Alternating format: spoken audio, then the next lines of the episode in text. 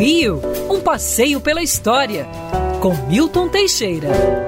Amigo ouvinte, é muito interessante lembrar algumas datas natalinas, alguns fatos natalinos e é importante saber a origem da árvore de Natal. As religiões pagãs da Ásia e da África adoravam árvores. Nem precise ir muito longe. Os índios brasileiros adoravam as árvores, que era uma forma de contato com os deuses. Aqui no Brasil chamava-se acaiaca, a árvore sagrada. Na Europa eram carvalhos e pinheiros, que eram as árvores mais sagradas. São Bonifácio, no século VIII, combateu esse culto às árvores pagãs. Mandou queimar tudo que era pinheiro, derrubou tudo e não adiantava. As pessoas continuavam honrando as árvores. Ele então foi mais inteligente, em vez de combater, se não podemos com ele, junte-se a ele. Acrescentou ao Natal a árvore como símbolo da Santíssima Trindade, em especial de Jesus Cristo. A árvore de Natal foi assim incorporada desde o século VIII. Em 1510, em Riga, na Letônia, foi montada a primeira árvore de Natal com enfeites. Em 1530, Martinho Lutero introduziu a árvore de Natal na religião protestante.